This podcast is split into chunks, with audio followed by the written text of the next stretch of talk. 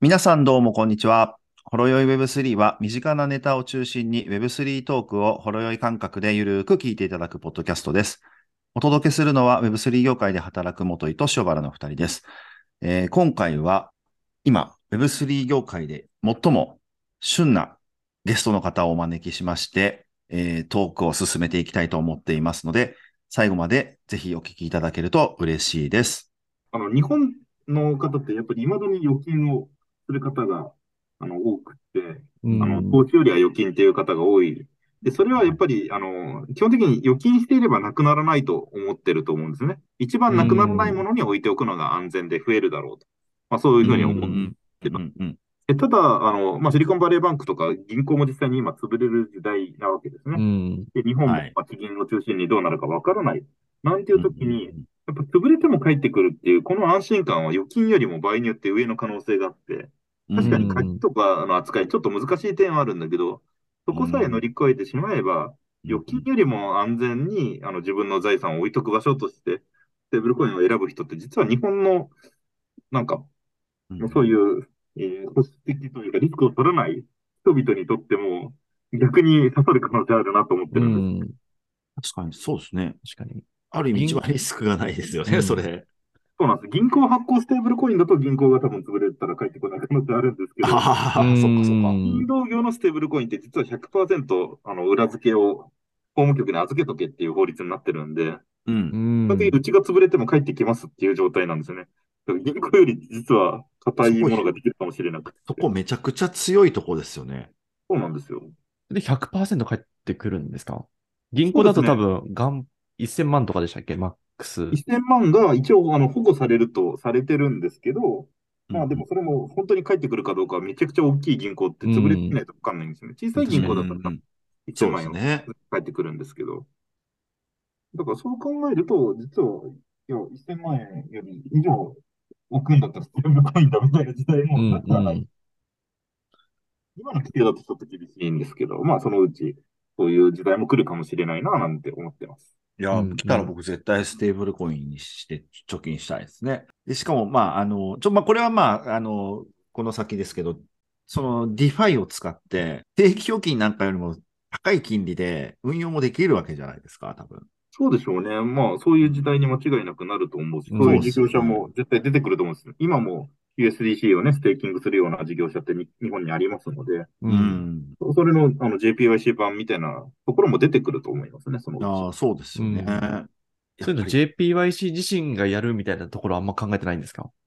えっと、銀行のライセンス、預貯金のライセンスが取れれば、あの、全然やっていいと思うんですけど、うん。ない状態でやると、これって限りなく銀行に近いんじゃないかみたいな思うんですよ。お金をかかってる銀行みたいな状態になってしまうんで、はい。あんまり、うん、それをやりすぎてると、ちょっと銀行さんから、いや、オタクなんか銀行やってませんかって言われちゃうよ とか分散していた方がいいかもしれないですね。うんそうで。すね。うんなるほど。岡部さんはこう、銀行になろうとしてるわけじゃないんですね。全然。今はそうですね、あの、やっぱり銀行って作るのに、あの、もちろん作り方とかいろいろ調べたんですけど、うん銀行自体だとやっぱ300億くらいはかかるんですよね。うん。らちょっと今そのお金はないな 将来ですね、例えば何十兆円とかね、発行してるんだったら、これは多分銀行になるだろうし、うん金融庁さんとしても銀行になってくださいよって言うと思うんですよ。だけど、そこまで行ってない状態だと、多分銀行じゃない方が自由度が高いと思います。うん。うん。うんみ。たいな規定でも銀行はちょっとできないこと結構あるので。うん。うん。うん。なるほど。いや、なんか銀行って中央集権のなんか象徴的なイメージもあるじゃないですか。はいまあ、特にこう Web3 がビットコインとかその通貨から始まっているところもありますし、岡部さん、そ、そこら辺はこう、ど、どういうふうに思ってるんですか？いや、私はもうめちゃくちゃ非中央集権大好きな人間なんです。私自体は。ですよね。だけど うんそれを守るためには、現実世界の法定通貨と接続するところは中央集権じゃないうんうんと、まあ、ある意味みんな納得しないと思っていて。そこの役割をなるべく非中央集権的な人間がやった方がいいんじゃないかと思ってるわけです。ああ、もう素晴らしい。最高です。なんかそれを聞けても、ますます応援したいと思思いました。ありがとうございます。はい。そうなんだ。ちなみにちょっと、あの、話題を変えちゃうんですけど、今 JPYC さんっていろんなことやられやろうとされてると思うんですけど、はいそっちの方も聞いていいですか？どうぞ。例えば、その今、あ岡部さん自身が青ヶ島という島に住んでらっしゃったりはい。されますよね。まあこれはい多分、あの SNS でもこう、つぶやいてらっしゃって、言っても大丈夫だと思うんですけど、はい。その、な、何をされようとしてるんですか？今。えっと、あので、さっきも言ったように、あの、うちの会社って、ステーブルコインをやる会社っていうよりは、イノベーションを起こす会社、イノベーションを起こす人を応援する会社だと思っています。で、イノベーションを日本で一番起こしやすい場所を見つけたんですね。青ヶ島ってとこなんですけど。ううんんうんうん。だからそこをあの実証実験エリアにして、そこであその Web3 の実証実験もそうだし、海に関する実証実験とか、そういうのをどんどん行える、えー場所にして、で、そうすると、あの、まあ、イノベーションが起こると、そこにまたお金も集まってくるだろうと思っていて、その時に、ぜひ JPYC を使ってくださいっていうことなんです。うん。で、えうんー最終的にさっき、その銀行にならないんですかみたいな話もあったんですけど、やっぱ大きくなると銀行みたいなうん。えーものにだんだん近づいていくと思ってるんで、今、あの、青ヶ島で、その、まあ、水産加工業の組合っていうのを作ろうとしていて、実はそこのライセンスでも銀行的なこととか、証券的なことを、あと保険的なことっていうのが、まあ、完全体ではないんですけど、まあ、大体できるようなライセンスになっていて、まあ、ステーブルコイン、あの、電子決済手段も発行していいっていうふうに、法律上はなってるんですね。なので、その島でステーブルコインを発行する、そういう金融機関を作っちゃおうっていう仕込みをしてます。あ、そういうことで、島でなんですね。そうあの要は、誰もね、あの、やってないところだったら反対する人がいないんですよ。うん金融機関がね、たくさんある、この東京のど真ん中、私今、大手町にいるんですけど、大手町で銀行作りますって言ったら、いや、もう国産銀行あるよ、いらないよって言われて、だかど真ん中ですもんね。日本の中心ですからね。ら島に行くとですね、郵便局1個しかないから、誰もお金貸してくれないみたいになっていて、金融機関を作りますよって言うと、もういいんじゃないっていう話が多いわけですよ。なるほど、なるほほど。いや、反対が少ないと進む。これがイノベーションの秘訣かなと思ってます。だから岡部さんがなんかその水産加工とかそういうことをおっしゃってたんですね。なんかこう、ツイッターとかでも。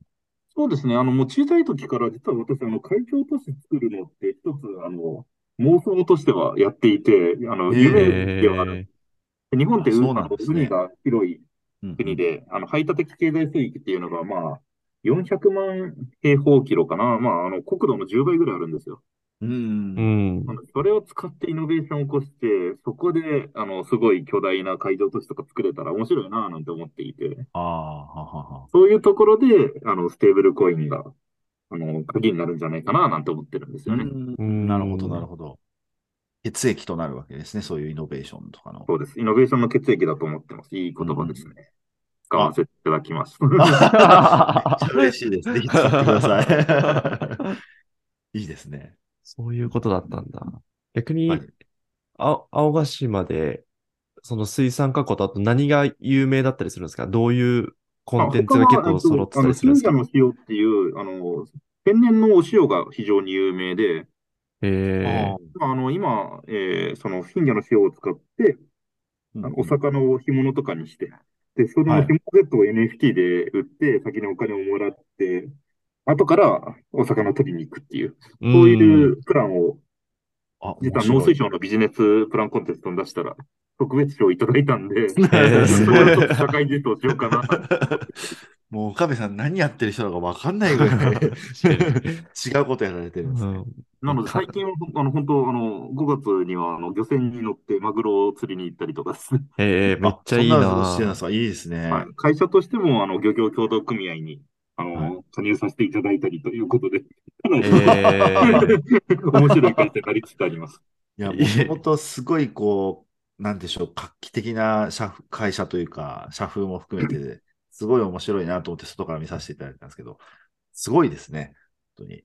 ちなみに今って、こう、社社員の方は何名ぐらいいらっしゃるんですか？結構、今20人ちょっとぐらいですうね。ん。もうすごい年齢とか、まあ、あの、こう、バックボーンというか、もう全然こう、様々で。本当様々ですね。あの、はい。あの、高校生ぐらいの人もいますし、うん。えーもうかなりお年を召した方もいるし、まあ、男性も女性もいるし、住んでるとこもバラバラっていう感じです。う。うんん。なので、青ヶ島に行っても、まあ、なんとかやっていけるっていうことですね。なるほど。確かに。いや、でも、クリプト企業が第一次産業行くっていうのはめちゃくちゃ面白いですよね。うん、あの、いやっぱりクリプトの一番いいところって、効率が良くなるところだと思ってるんですね。お金の効率、資金効率とか言いますけど、うんそういうのが良くなるところだと思っていて、じゃあ今効率が悪いところが一番改善の余地があると思うんですよ。うん。十分効率がいいところって多分そんなにクリプトで恩恵を受けれないと思っていて。で、まず農業とか漁業とかって、まあ、農業なんか特にそうですけど、場合によっては数年かけてあの作物育てて収穫して、それからやっとお金が入ってくるみたいに、まあ、めちゃくちゃ資金効率悪いんですよね。はい、うん。はい。で、こういう分野は逆にあの NFT とか絡めて、Web3 絡めると、早くお金が入ってきて、資金効率良くなるんじゃないかと思っていて、うん。まあ、ここは十分チャレンジしがいがあるしうん、あの、NFT とかも普通に、ただ絵があるというだけだったら、時間とともに価値が下がっていったりする可能性があるんですけどう、。うんんあの穀物とかお魚とかだったら、時間とともに育って大きくなっていくんで、うんうんそれが価値が上がる可能性があるなぁなんて思っていて、うんうん。うん。まあ、そういうところにちょっと面白さを感じますね、一次産業は。なるほど。すごい、いいヒントをもらったなって気がしましたね。なんか資金効率っていうところと一次産業のその資金効率の悪さが、やっぱクリプトが一番生きるっていうの、あれですね、マッチしてるんですね。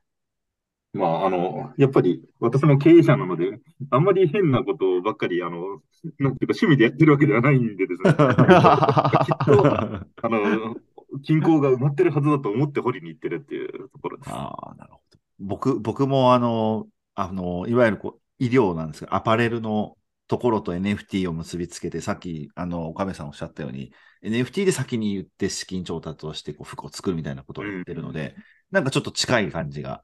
近いと思います。は。はい。い。ね、本当無駄が多いし、まあ、そそういうのが最近うん。批判される世の中なので、うん。まあ、逆に言うとそういう無駄をなくして効率よくしましたっていうのは、あうん。の結構支持される可能性があると思いますし、まあ、利益率っていう意味でもあの高くなると思います。うんうん。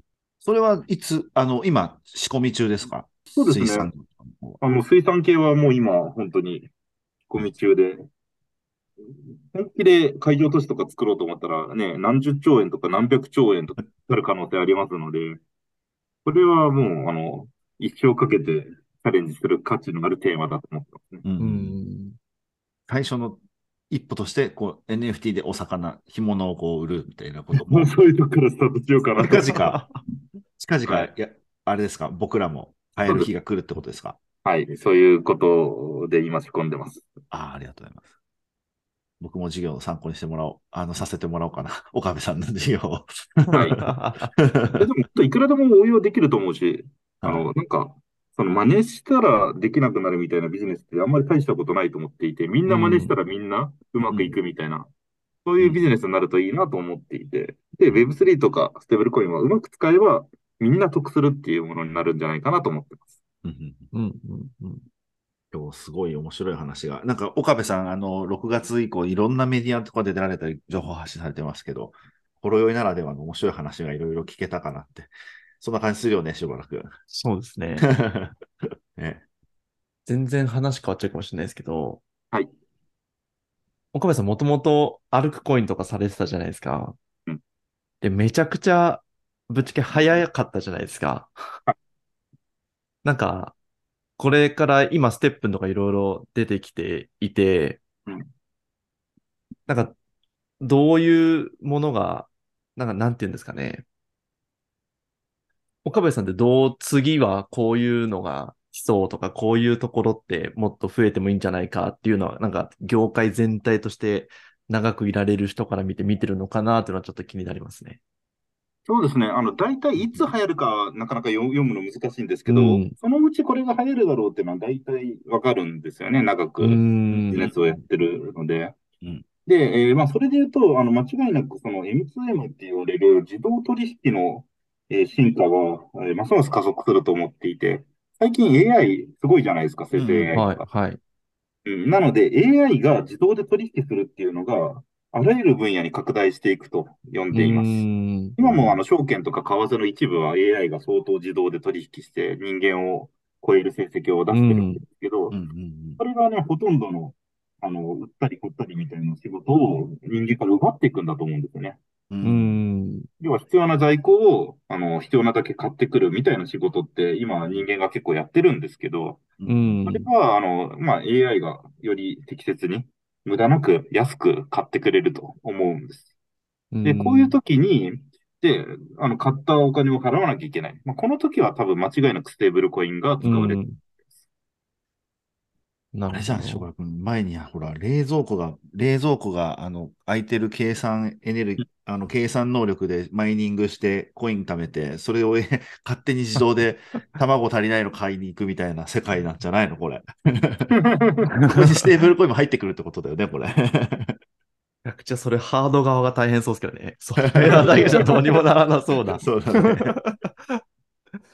なるほど。自動取引ですね。まあ、確かに。理想ですね。あとは、やっぱりあの、海だと思いますね。あの、人間、まだ陸にしかほとんど住んでないんで、う海の上ん。は相当可能性があると思う。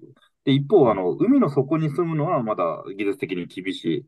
宇宙もちょっとかかると思うと、うんあの、海の上はすごく可能性があるなと思って、今、掘ってます。うんへへえ。ー世界的には人口も増えてるんで、あ、おっしゃる通りで、日本だって今、人口密度高いとこすごい高くて、あの、うん家賃高くなってますよね。うんううんん。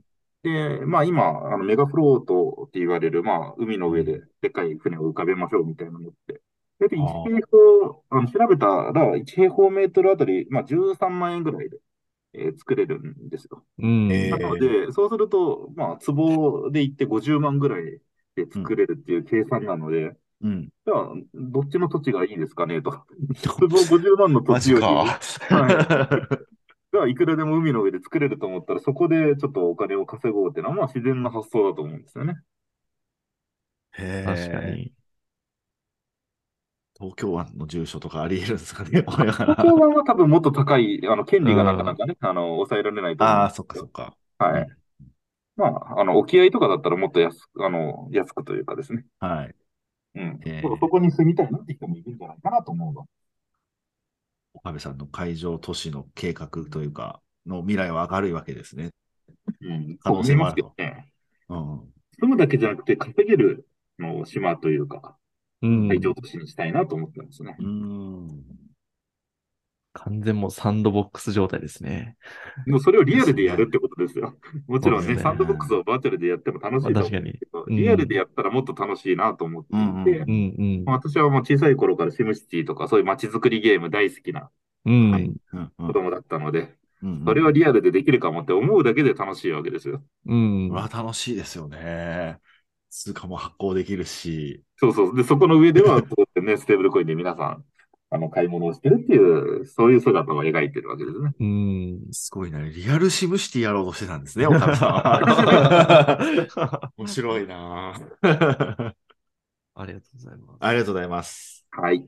はい。もう今日はいろいろな、あの、ステーブルコインの今一番ホットな話題だけじゃなくて、岡部さんがこう、どんなこう野望を持ってらっしゃるかとか、他にもいろんな面白いお話が聞けたかなと思っています。はい。本当に今日はありがとうございました。はい。ありがとうございました。ありがとうございましたはい。失礼します。